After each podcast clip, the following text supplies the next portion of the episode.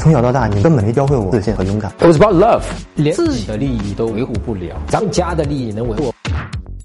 真哥你好，哎你好，呃，女生不喜欢我，我每天微信跟她尬聊，后来跑去她上班的地方工作。哎呦，你升级了，哎呦，尬聊不行，你还要去堵她啦，你福尔摩斯了，我操！直到问了她闺蜜。人家肯定就不理你了吧？这个你跟他压力太大了，才知道我这样做使他压力很大。那肯定啊，这个事情。然后我辞职了，辞职之后，女生就把朋友圈的权限改成仅聊天了。我怎么该让她把权限打开？每这两天还能发消息嘛，对吧？消息不要发了，除非你知道你在发什么啊！你因为现在发的消息都是尬聊，你再尬下聊下去，再去找他，我跟你讲，他就跟你拉黑了。你明白吗？千万不要这么做啊！孩子呢，节假日再发消息复联，你这个发消息就类似于你这个这个打那那发导弹，对吧？但是还没有决定要打打谁都不知道的情况下，你再决定要发什么导弹，你你选得清楚？你选不清楚的。所以现在的问题是说，你现在都不知道要跟他聊什么，你聊到后面肯定就是黄掉的呀，肯定就是尬聊呀，对不对？所以你这个，我通过你这个问题来讲呢，我觉得你首先要学一下啊，就是我们讲的那个，你跟女生聊天也好呀，追女生也好呀，你有十个基本的错误，比方说不能，呃，用一个去讨好迎合，都不能跟她去讲一些用逻辑去说服她等等这些问题。我前面有总结过一篇文章，叫做避免你在追女生的十大错误，这是一个基础的基础。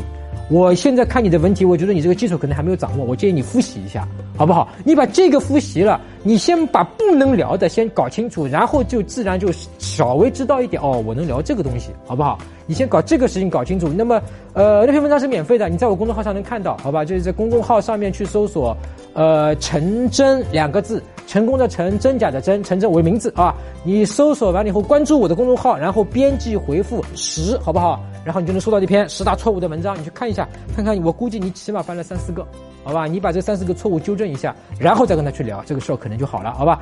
暂时你现在一句话都不要发，等到下一次节假日，我最多允许你可以发一句，如果他没回就不要发，不要再追问，好不好？啊。呃，如果你实在心急，劳动节你就发嘛，呃，你就写假日快乐啊，假期快乐。他回你了，说哎，劳动节怎么过啊？出去玩了吗？对不对？你跟你问，他不回你就不要再发，好不好？